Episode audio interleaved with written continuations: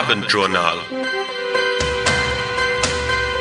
Ihre Informationssendung live aus dem Studio von Radio ZB30 in Philadelphia.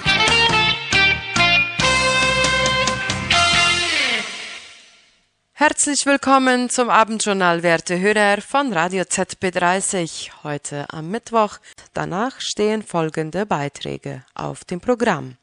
Im Kurzprogramm Ehe und Familie geht es heute um das Thema die Ehe und Familie im Vergleich mit der Bibel und das Gesetz. Darüber unterhalten sich Elisabeth Penner und Dennis Wiebe. Danach hören Sie Näheres über eine Umstrukturierung, die im Wohnheim Eben-Ezer in Loma Plata durchgeführt werden soll.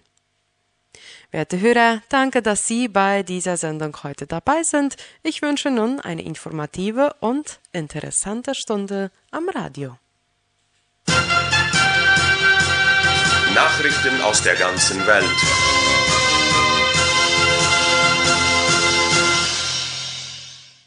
Hamas möchte den Druck auf Israel erhöhen. Die Hamas forderte die Palästinenser heute auf, zu Beginn des Ramadan am 10. März zur Al-Aqsa-Moschee in Jerusalem zu marschieren. Der Ramadan ist der Fastenmonat der Muslime. Über dieses Thema schreibt die Nachrichtenagentur Reuters. Damit wolle man Druck ausüben bei den Verhandlungen über einen Waffenstillstand in Gaza. Von israelischer Seite sei man schon dabei, ein Sicherheitskonzept auszuarbeiten, hieß es. Am Montag wurde gemeldet, dass Israel Ramadan-Gebete in der Moschee in Jerusalem zulassen werde. Je nach Sicherheitsbedarf würden aber Grenzen gesetzt, beispielsweise was die Anzahl der Teilnehmer betrifft. Es wird erwartet, dass beim Ramadan in der Nähe der Al-Aqsa-Moschee, drittwichtigster Pilgerort im Islam, eine aufgeheizte Stimmung herrscht. Man bemühe sich, vor dem Ramadan zu Erfolgen bei Verhandlungen zwischen Hamas und Israel zu kommen. Verheerende Waldbrände in Texas. Mindestens fünf Waldbrände lodern zurzeit in den USA im Bundesstaat Texas, wie CNN berichtet. Die Brände breiten sich weiter aus und bedrohen einige Ortschaften, vor allem in der Region Hutchinson. Stellenweise wurden die Wasser- und Stromversorgung durch die Brände beeinträchtigt. Bisher sind laut dem Forstdienst etwa 370.000 Hektar verbrannt. Es wurde bereits ein Notstand in etwa 60 Bezirken ausgerufen. Bisher sei unklar, wie viele Häuser und Ortschaften betroffen seien, hieß es. Russland will Transnistrien unterstützen. Heute wurde eine Resolution von prorussischen Separatisten in der Region Transnistrien an Moskau geschickt. In der Resolution wurde Russland um Schutz gegenüber Moldawien gebeten. Darüber berichtet der ORF. Transnistrien ist eine Region, die im Osten Moldawiens an der Grenze zur Ukraine liegt. Von der Ukraine aus gesehen liegt Transnistrien südwestlich auf der Karte links der Krim auf dem Festland. In der Resolution der Separatisten an Russland wurde darum gebeten, Maßnahmen einzuleiten, um Transnistrien angesichts des zunehmenden Drucks durch Moldawien zu verteidigen. Russland hat nun den Schutz der Bewohner in Transnistrien als Priorität bezeichnet. Dabei wurden die Bewohner Transnistriens von Russland auch aus als Landsleute bezeichnet. Im Roten Meer sinkt ein von den Houthi beschossener Frachter, wie der Spiegel schreibt.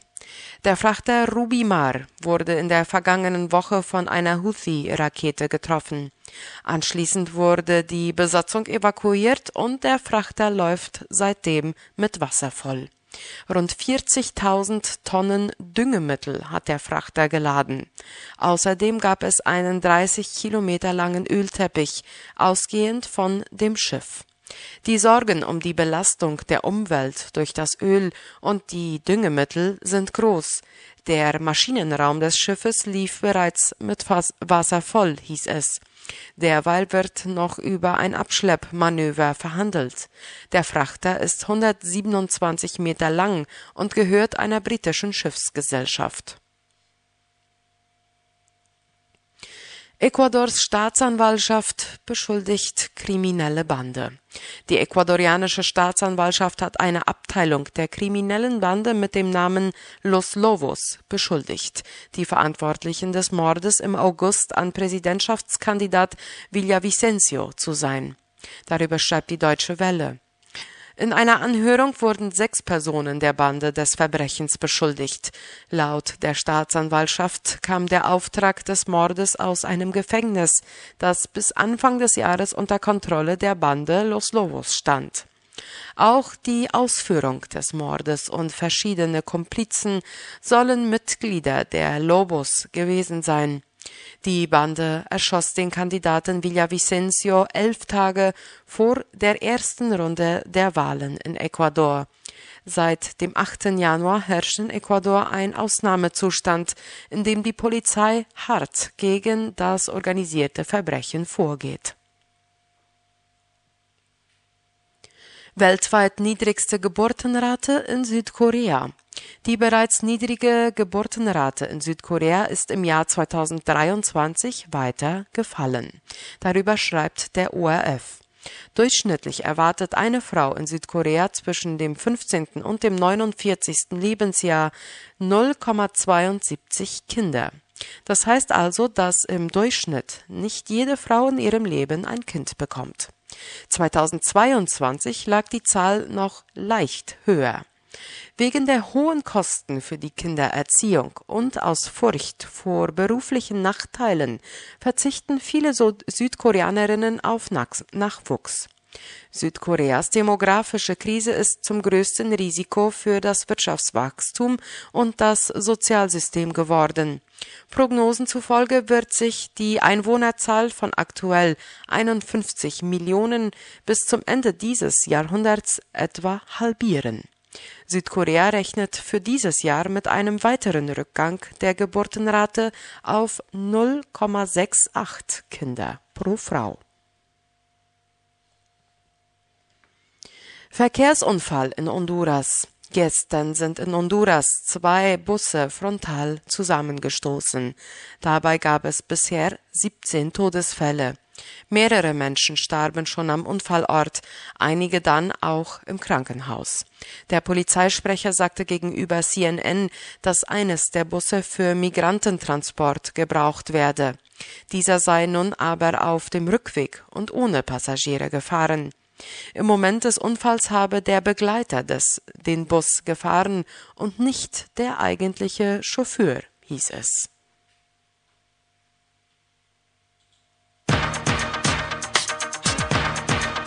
Nachrichten aus Paraguay.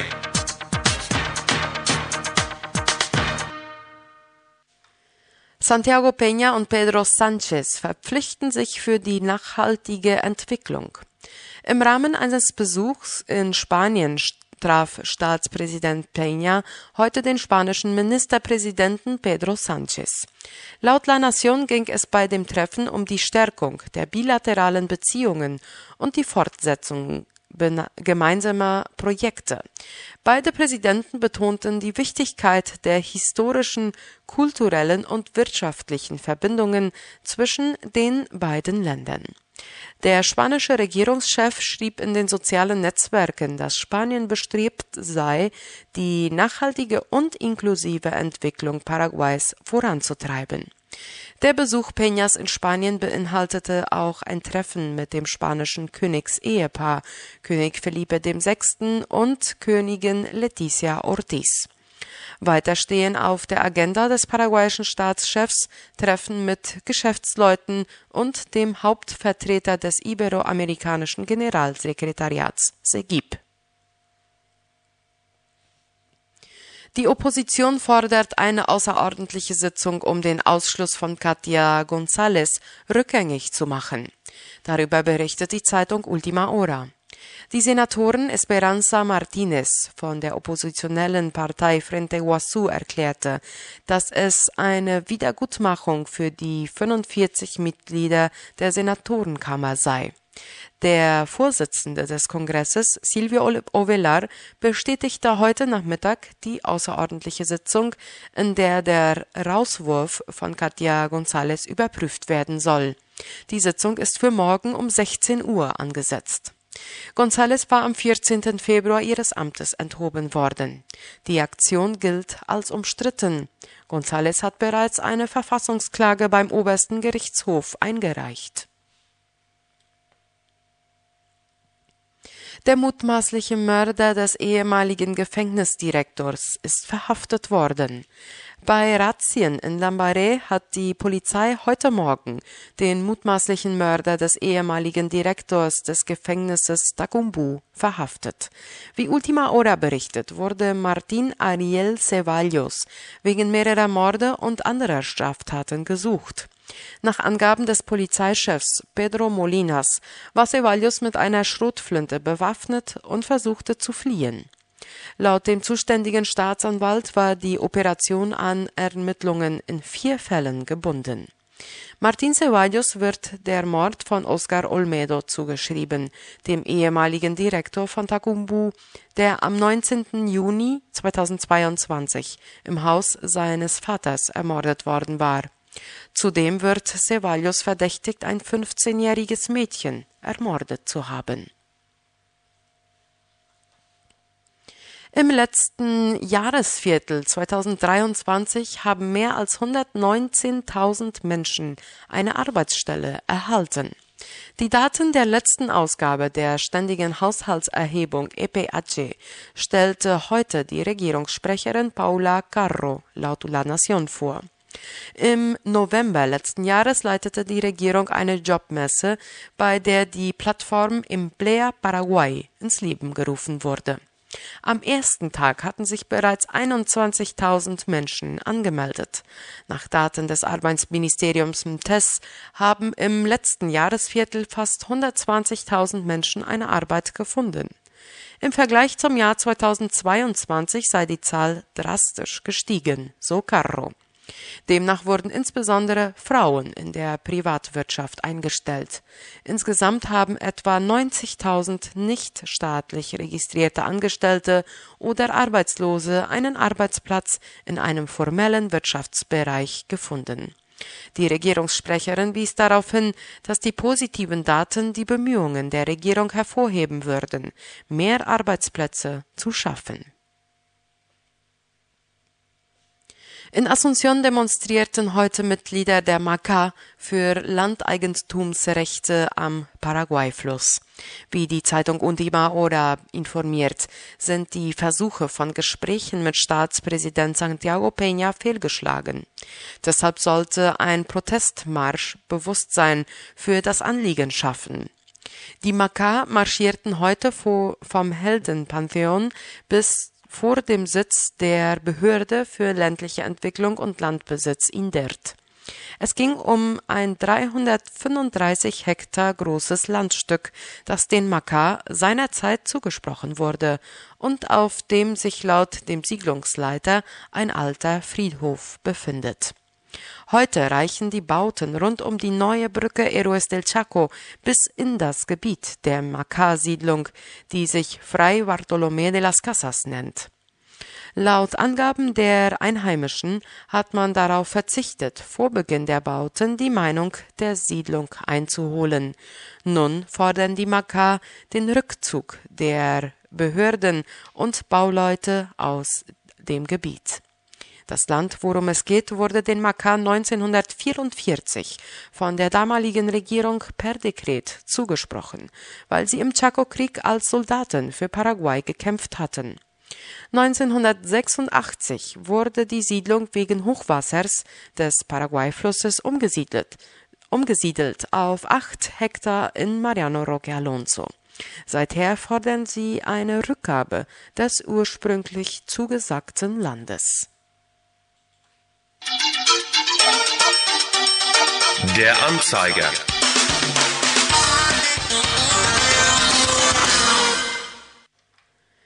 In Philadelphia wurde folgendes Motorradnummernschild gefunden. 568 HCV. Ich wiederhole. 568 HCV. Der Eigentümer kann folgende Telefonnummer kontaktieren. 0981 454 996. Gezeichnet Gabriele Rann.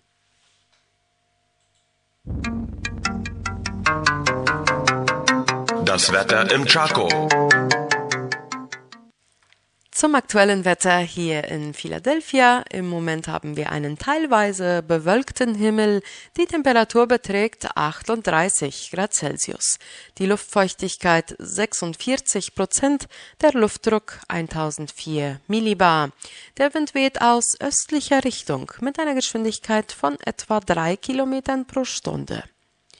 Die Tiefsttemperatur in Philadelphia wurde heute mit 26 Grad Celsius registriert. Das heutige Tagesmaximum hat die 39 Grad Celsius erreicht. Die höchste Windgeschwindigkeit betrug 23 Kilometer pro Stunde. Zur Wettervorhersage für den zentralen Chaco. Laut den Meteorologen des Nationalen Wetterdienstes DINAC soll es am morgigen Donnerstag etwa so warm werden wie heute. Es wird eine Temperaturspanne von 27 bis 39 Grad Celsius erwartet. Der Wind soll hauptsächlich aus nördlicher Richtung wehen. Zudem werden Regenschauer und gelegentliche Gewitter angekündigt, so die Prognose der Wetterexperten. Die Devisenkurse.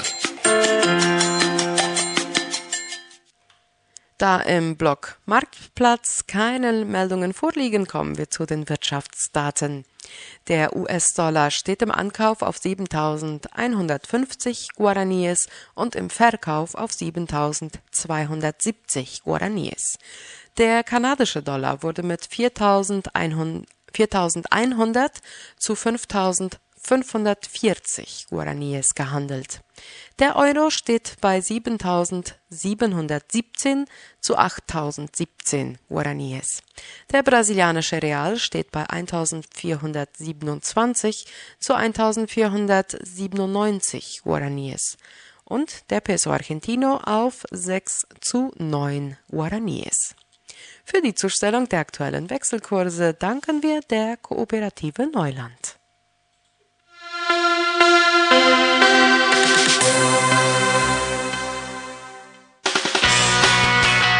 Schmieröle der Marke 11 haben eine hohe Qualität und sind besonders empfehlenswert für LKWs, Traktoren und auch Lieferwagen. Schmieröle von 11 werden aber auch für Rennsportfahrzeuge genutzt und bewähren sich in den extremsten Fahrsituationen. Lubricantes 11 wird unterstützt von Chacomer.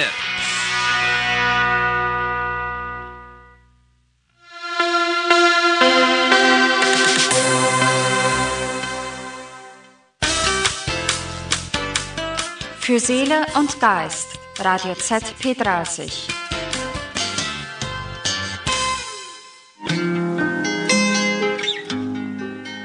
Erste Korinther 6, Vers 19 bis 20. Oder wisst ihr nicht, dass euer Leib ein Tempel des Heiligen Geistes ist, der in euch ist und den ihr von Gott habt, und dass ihr nicht euch selbst gehört, denn ihr seid teuer erkauft, darum preist Gott mit eurem Leib. Das Wort aus der Bibel auf Radio ZP30.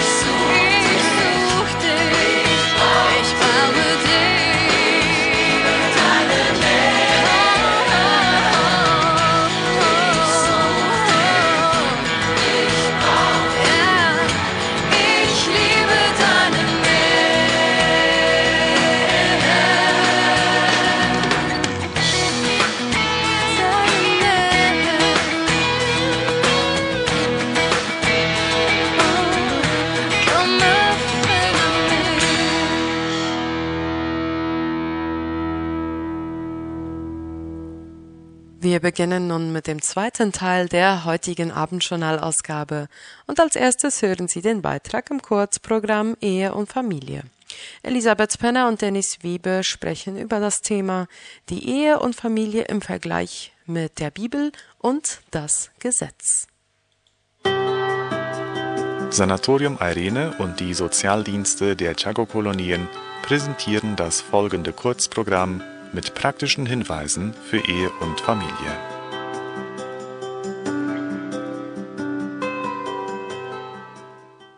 Liebe Hörerinnen, liebe Hörer, heute sprechen zu Ihnen Elisabeth Penner, Rechtsanwältin, die im Sozialdienst Fernheim arbeitet, und Dennis Wiebe, Seelsorger im Sozialdienst. Heute wollen wir uns den Bezug zwischen Gesetz und Bibel ansehen, ganz besonders im Thema Ehe und Familie. Wie oft fühlen wir uns unwohl, wenn Ehe und Familienleben mit dem Landesgesetz in Berührung kommt. Viele Ängste und Bedenken kommen dabei hoch, und wir wissen oft nicht, wie wir uns verhalten sollen.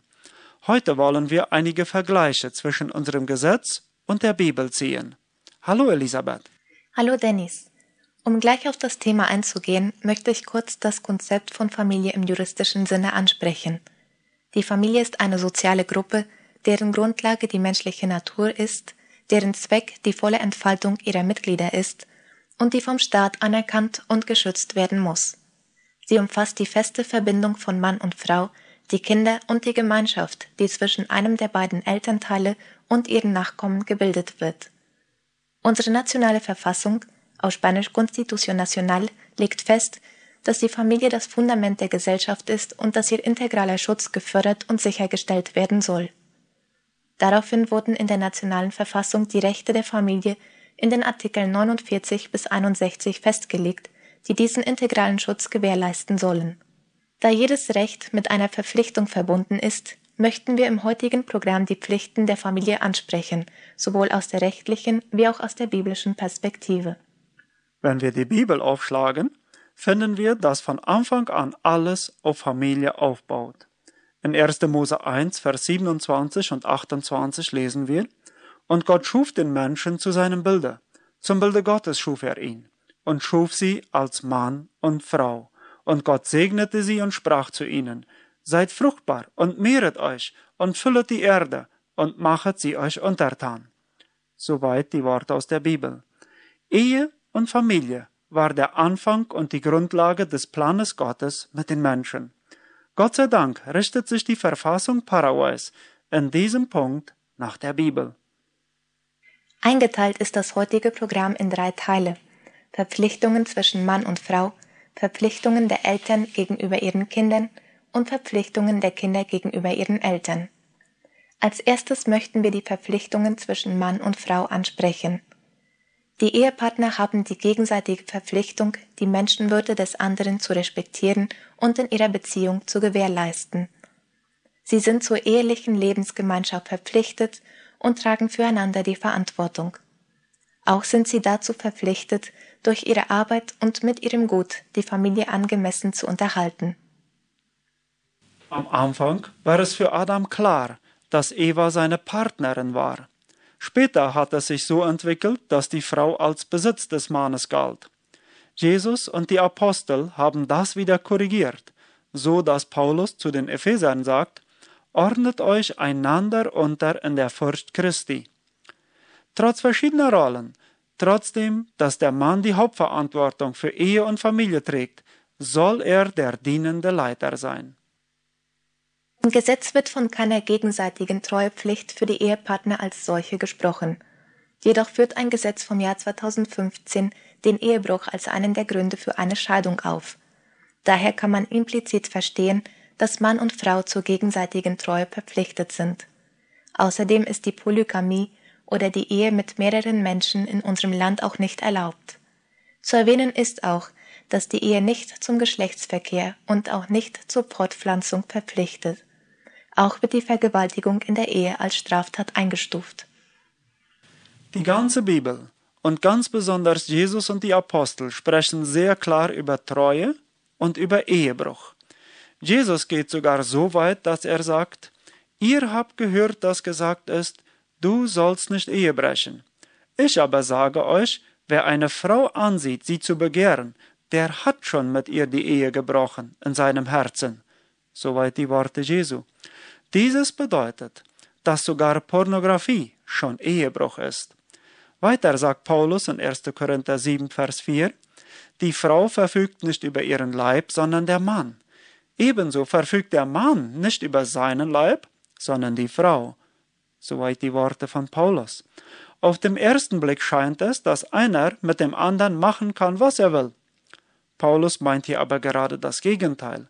Jeder wird nur an den anderen denken, was ihn oder ihr gut tut, und nicht, was man selber so gerne für sich haben möchte. Weiterführend gehen wir auf die Verpflichtungen der Eltern gegenüber ihren Kindern ein. Wie zu Anfang erwähnt, umfasst die Familie die Verbindung von den Eltern und den Kindern. Daher üben der Vater und die Mutter das Sorgerecht über ihre Kinder zu gleichen Bedingungen aus. Das Sorgerecht beinhaltet das vorrangige Recht und die Pflicht, die Kinder zu erziehen, zu nähren, zu bilden und zu führen. Im paraguayischen Zivilrecht finden wir, dass aus den Verwandtschaftsbeziehungen eine Unterhaltspflicht entsteht, die das beinhaltet, was für den Lebensunterhalt, die Wohnung, die Hilfe im Krankheitsfall und die Kleidung erforderlich ist. Im Artikel 54 der nationalen Verfassung wird festgelegt, dass die Pflicht, den Kindern eine harmonische und ganzheitliche Entwicklung zu bieten und zu gewährleisten, Verantwortung der Familie, der Gesellschaft und des Staates ist. Dieses beinhaltet auch den Schutz vor Vernachlässigung, Unterernährung, Gewalt, Missbrauch usw. Wichtig zu beachten ist hier die Reihenfolge, in der die Verantwortung aufgezeichnet wird. Zuerst die Familie, dann die Gesellschaft und dann der Staat. In Bezug auf Erziehung gibt es verschiedene Vorschriften. Zum Beispiel ein Gesetz vom Jahr 2016 verbietet die körperliche Bestrafung und erniedrigende Behandlung von Kindern und Teenagern als eine Form der Korrektur oder Disziplinierung. Dieses aus dem Grund, dass jedes Kind und jeder Teenager das Recht hat, gut behandelt zu werden und dass seine physische, psychische und emotionale Integrität respektiert wird. Auch hier sehen wir, dass fast alles mit der Bibel im Einklang steht. Vater und Mutter sorgen gemeinsam für ihre Kinder. Sie haben verschiedene Rollen, aber eine gemeinsame Aufgabe. Interessanterweise weist Paulus uns Vätern an, dass wir unsere Kinder nicht entmutigen und nicht zum Zorn reizen sollen. Scheinbar hatten Väter damals schon die Tendenz, zu hart zu den Kindern zu sein. Disziplin und Konsequenz in Liebe und Gnade, mit dem Ziel, dass die Kinder Gott kennenlernen. Das ist eine Herausforderung, die die Bestrafung durch Schläge meistens nicht erfüllt. Letztendlich möchten wir auch die Verpflichtungen der Kinder gegenüber ihren Eltern zur Sprache bringen. Kinder und Teenager haben die Pflicht, ihren Eltern oder ihrem Vormund Gehorsam entgegenzubringen. Manuel de Jesus Ramirez Candia, Minister des obersten Gerichtshofs von Paraguay, erklärt, dass die nationale Verfassung vorsieht, dass erwachsene Kinder ihren Eltern in Notlagen beistehen müssen. Mit dieser Verpflichtung wird ein Grundsatz der Gerechtigkeit in den Beziehungen zwischen Eltern und Kindern verankert. Auf diese Weise müssen die Kinder ihren Eltern die Fürsorge zurückzahlen, die sie ihnen im Laufe der Jahre zuteilwerden ließen. Dieses beinhaltet Pflege, Ernährung, Begleitung, Gesundheit und so weiter. Weiter legt ein Gesetz vom Jahr 2002 fest, dass es die Pflicht der Familienmitglieder ist, älteren Menschen, die mit der Familie verwandt sind, beizustehen und sie zu schützen. Zum Beispiel, wenn eine Person im fortgeschrittenen Alter keine eigenen Kinder hat, die für sie sorgen können, dann sind die Verwandten dieser Person dazu verpflichtet, die notwendige Hilfeleistung zu bieten.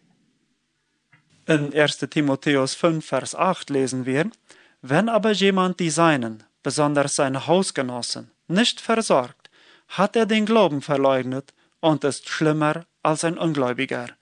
Soweit der Bibeltext. Gott hat Familien auch dazu gemacht, damit nicht nur die Eltern ihre Kinder versorgen, sondern auch, dass es den Eltern, wenn sie alt werden und sich nicht mehr selber versorgen können, trotzdem an nichts fehlt. Abschließend möchte ich noch einmal betonen, dass die Familie das Fundament der Gesellschaft ist und in diesem Sinne auch das Fundament jedes ihrer Mitglieder. Der deutsche Jurist Heinrich Lehmann drückt es folgendermaßen aus. Die Familie befindet sich zwischen dem Individuum und dem Staat. Im Familienleben ist das Leben des Einzelnen mit dem der Gesellschaft aufs engste verwachsen. Aus diesem Grund muss sich die individuelle Freiheit des Einzelnen auch stärkere Einschränkungen gefallen lassen. Diese Einschränkungen und oder Pflichten dienen zunächst dem Interesse des Gedeihens der Familie selbst und dann mittelbar dem Interesse der Gesellschaft, die sich auf der Familie aufbaut. Denn das Leben und die Entwicklung eines Volkes, seine wirtschaftliche Blüte und seine politische Stellung sind durch die Gesundheit und Reinheit des Familienlebens bedingt. Oder wie Paulus es ausdrücken würde, darum wird ein Mann Vater und Mutter verlassen und an seiner Frau hängen, und die zwei werden ein Fleisch sein. Dies Geheimnis ist groß, Ich deute es aber auf Christus und die Gemeinde. Soweit der Bibeltext. Unsere Ehen und Familien sollen ein Spiegelbild der Beziehung zwischen Jesus und der Gemeinde sein. Wir haben gesehen, dass unsere Landesgesetze im Prinzip auf die Grundlage der Bibel stehen. Es ist durchaus möglich, und wir sehen ja immer wieder Ansätze, dass man versucht, diese Gesetze zu verändern. Für heute ist es einmal interessant zu sehen, dass Landesgesetz und Bibel nicht weit voneinander, sondern ziemlich dicht beieinander sind. Vielleicht nimmt dieses auch etwas unsere Angst vor dem Gesetz.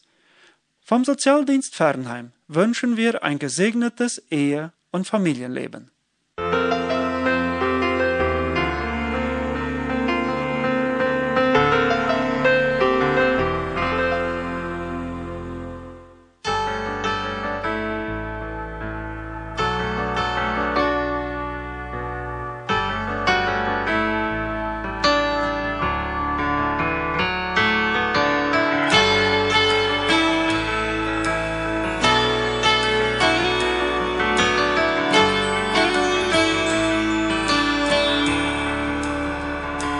Sei gesegnet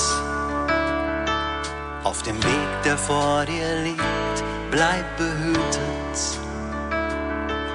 in der Gnade, die dich trägt. Lass dich leiten und verlass dich auf den Herrn. Er wird dich in seinem Segen sicher führen. Denn der Höchste, der ist auch das Tiefste, das dich trägt. Über den Horizont hinaus. Du kannst nicht tiefer fallen als in seine starke Hand. Sie hält dich bei Sturm und Wind.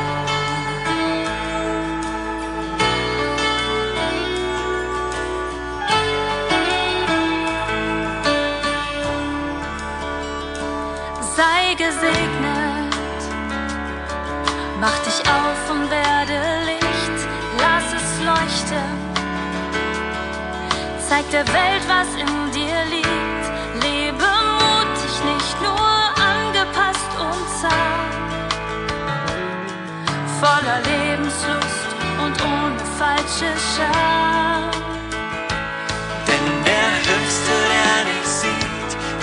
Das Tiefste, das dich trägt. Über den Horizont hinaus. Du kannst nicht tiefer fallen als in seine starke Hand. Sie hält dich bei Sturm und Wind. Höher,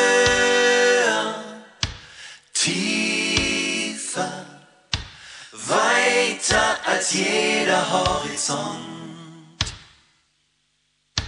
Niemand und keine Macht, da ist nichts, was uns trennt von seiner Hand.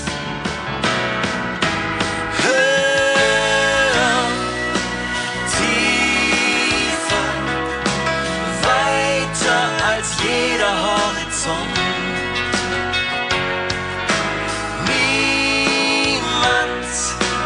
Und keine Macht, da ist nichts, was uns trennt von seiner Hand. Denn der Höchste, der dich sieht, ist auch das Tiefste, das dich trägt. Über den Horizont hinaus. Du kannst nicht tiefer fallen als in seine starke Hand. Sie hält bei Sturm und Wind. Du kannst nicht tiefer fallen als in seine Hand. Sie hält dich bei Sturm und hält dich bei Sturm und Wind.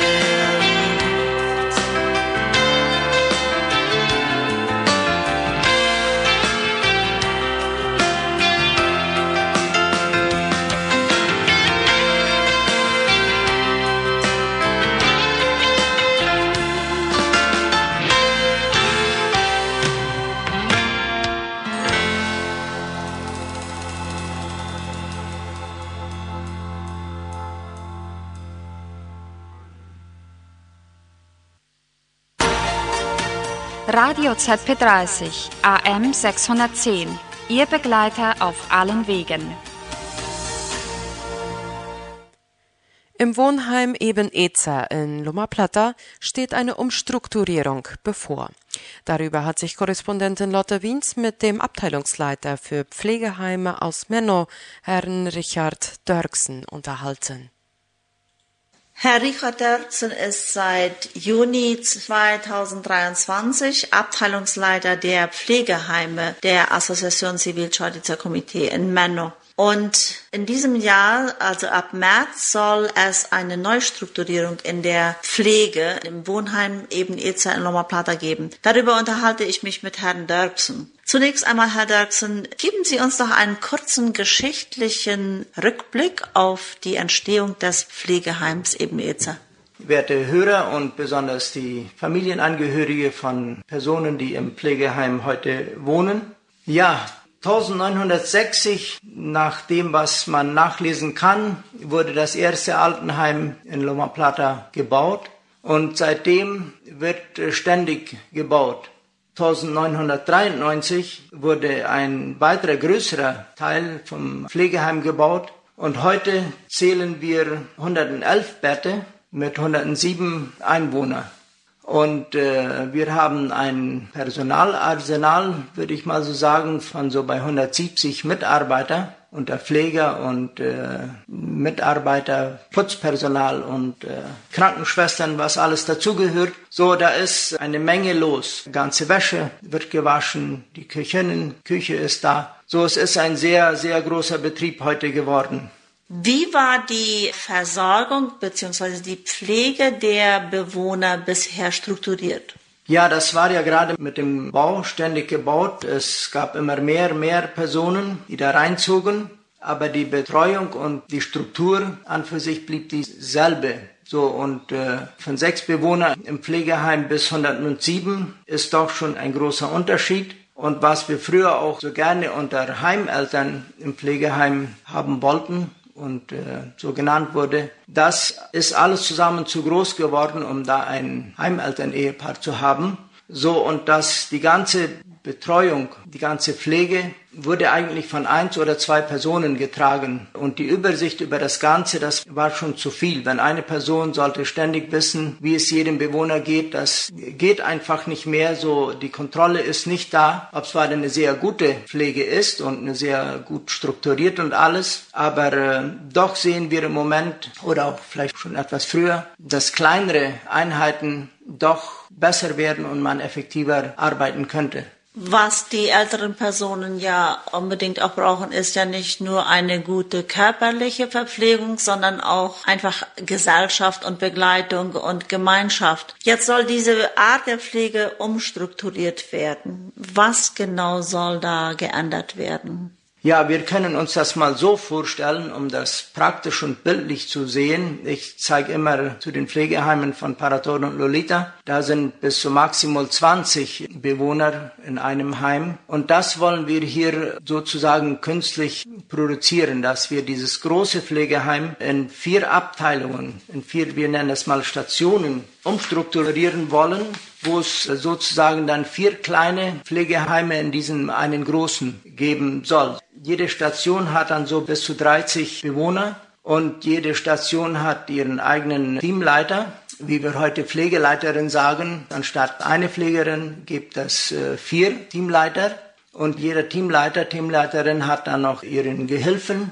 So, die bleiben dann in ihrer Gruppe, in ihrer Station und anstatt dass sich so bei 60, 65 Pfleger über das ganze Pflegeheim verteilen und vielleicht ein Pfleger in vier Wochen wieder zurück bis zu einem Flügel kommt, bleibt eine Gruppe von so bis 15, 20 Pfleger ständig in einer Station. Was sehen Sie dann für Vorteile, vor allem auch gerade für die älteren Personen? So, das ist ganz klar, dass diese Arbeit viel effektiver sein wird, weil äh, die Bewohner brauchen sich nicht an so vielen Personen ranzugewöhnen Und die Pfleger, die da sind, die lernen die Bewohner kennen und wissen ganz genau, wie die wollen gepflegt sein, wie die wollen geduscht sein, wann die wollen geduscht sein und, und äh, so dass einfach das Kennenlernen und das Persönliche, nicht nur die körperliche Pflege und alles, sondern auch das Emotionelle und alles, was dazugehört, mehr Zeit für die Bewohner und alles zusammen, denken wir doch, dass es äh, viel besser sein wird. Gibt es der Raum des Pflegeheimes hin oder sind Umbauten notwendig? Ja, das ist eine gute Frage. Wir haben versucht, das so weit wie möglich einzuteilen, ohne größere Umbauten. So, dazu müssen wir sagen, dass wir dann auch vier Esssäle brauchen. Im Moment haben wir drei. Wir brauchen mehr Stationssäle, wo die Krankenschwestern und Pfleger sich zurückziehen können und wo die Medikamente alle sind. So, da brauchen wir ein paar mehr. Aber die haben wir auch so umgestaltet, dass man da nicht viel umbauen braucht. Aber ja, uns fehlt in der Zukunft ein Esssaal, den wir aber im Moment nicht umbauen werden. Wir werden noch zwei Gruppen da beim Essen zusammenhalten, weil das ein größerer Umbau braucht, um da wirklich äh, das Praktische hinzukriegen, was wir gerne haben wollen. Vielleicht wäre es noch interessant zu wissen, wie plant man jetzt diese Zimmer, diese Station einzuteilen? Welche Zimmer kommen in welche Gruppe, damit die Angehörigen sich auch orientieren können? Genau, ich denke, die pünktlichen Pflegeheim kommen oder ab und zu vielleicht auch mal. Denen wird das was sagen. So, wir werden da vorne bei dem Haupteingang noch Schilder anmachen, von wo bis wo Station wie viel ist. Aber Station 1 würde von 4 bis 29 Zimmer sein und Station 2 ist dann von 31 bis 46, Station 3 von 48 bis 70 und Station 4, das ist Demenz mit äh, 71 bis 82 zusammen. So die von 71 bis 82, das sind noch ziemlich selbstständige Personen da, die nicht ganz so eine Pflege brauchen und äh, die werden dann zusammen eine Station sein. 107 Einwohner, das sind recht viele Personen und auch viele Familienangehörigen. Wo können Familienangehörigen sich jetzt genauer informieren, an wen sie sich wenden dürfen, wenn sie in Bezug auf ihre Verwandten da Fragen haben? Ja, das ist eine gute Frage, die wir uns auch schon gestellt haben. Wie kriegen wir das jetzt am effektivsten und am schnellsten unter den Bewohnern und auch äh, zu den Familienangehörigen? Intern laufen viele Geschichten, ob zwar das noch nicht offiziell bekannt gegeben ist, aber äh, konkret wird das so sein, dass wir ein Schreiben fertig machen werden, einen Rundbrief und das werden wir in jedem Zimmer äh, reinlegen, auch mit den Namen der Teamleiter, mit der Telefonnummer und da können sich dann die äh, Angehörigen sich das einmal durchlesen, wie es da aussieht und äh, sich dann an die jeweilige Person wenden. Gibt es sonst noch etwas, das Sie den Familienangehörigen oder auch sonstigen äh, Mitgliedern der Kolonie, es gibt ja auch viele Freiwillige, die im Heim arbeiten, oder der Verwaltung mitteilen möchten? Ja, einfach einmal ein sehr herzliches Dankeschön für die Unterstützung, die ich persönlich in diesen acht Monaten schon erlebt habe. Auch die Zusammenarbeit immer wieder mit den Familienangehörigen. So, wir versuchen eine immer bessere Pflege zu bieten. Ich sage das auch so, wir wollen den älteren Personen im Pflegeheim schon nur verwöhnen und nicht erziehen. Und äh, wir fühlen die Unterstützung von der Verwaltung und auch von den Männerbürgern allgemein und äh, bitte auch um Verständnis, wenn das jetzt mit der neuen Umstrukturierung nicht gleich alles so losläuft, wie es sein sollte. Wir haben schon lange geplant und wir sind jetzt dabei, am 4. März mit diesem anzufangen. So, ich habe gesagt, die Pflege soll genauso weiterlaufen wie bisher. So, daran soll sich gar nichts ändern, nur besser werden. Und äh, das soll auch so sein, aber trotzdem werden da Fragen offen stehen, Kleinigkeiten, wo wir nicht dran gedacht haben. So, da beten wir einfach um Verständnis, aber auch für die positive Mitarbeit von Seiten der Familien bedanke ich mich schon im Voraus. Und ich äh, würde noch einen negativen Punkt. Ich habe gesucht, was für Nachteile so ein Programm hat. Und ich hatte lange keines gefunden, aber ich habe doch eins gefunden. So, ich habe schon viele Abschiede im Pflegeheim jetzt miterleben dürfen. Und äh, so je länger ich da bin, so je emotionaler wird jeder Abschied. So der Nachteil wird jetzt sein, dass es noch emotionaler wird, weil man sich doch emotional ziemlich zusammenlebt zwischen Bewohner und Pfleger, weil sie halt ständig zusammen sind. Und äh, das sehe ich als einen negativen Punkt, aber trotzdem ist er dann auch wieder positiv. So, vielen Dank für die Unterstützung, die wir ständig kriegen. Auch ganz besonders viele freiwillige Dienste werden gemacht. So, und ich bin immer wieder positiv erstaunt darüber, wie viele Leute doch bereit sind, einen freiwilligen Dienst zu machen. Ob es Vorlesen ist, ob es Singen ist, verschiedene andere Aktivitäten. So, Leute kommen und äh, sind dabei und das ist einfach wunderbar, dass wir das so als Gesellschaft erleben können. Vielen Dank, Herr Dirksen, und viel Erfolg in diesem Projekt.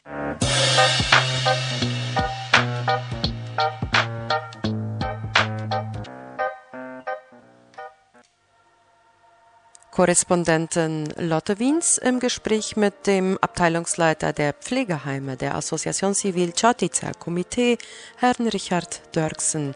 Es ging um eine Umstrukturierung, die ab März im Wohnheim Eben-Ezer durchgeführt werden soll.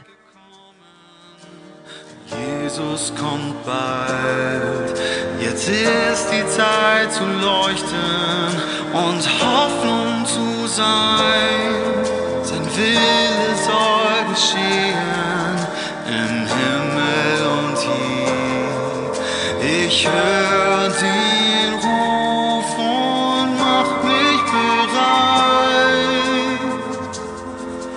Ich weiß nicht wo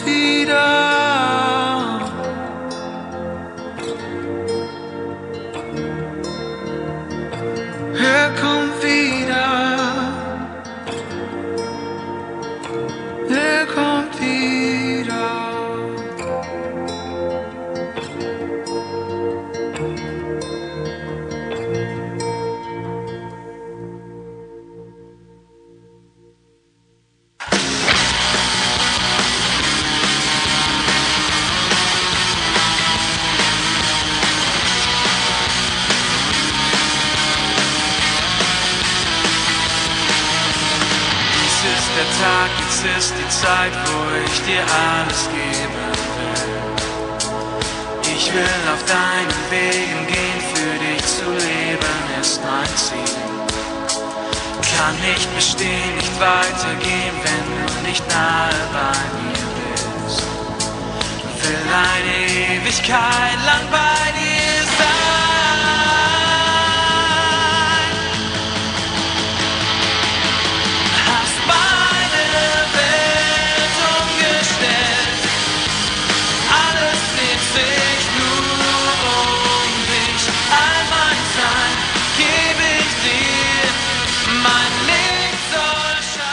Werte Hörer, wir sind kurz vor Schluss der heutigen Abendjournalausgabe.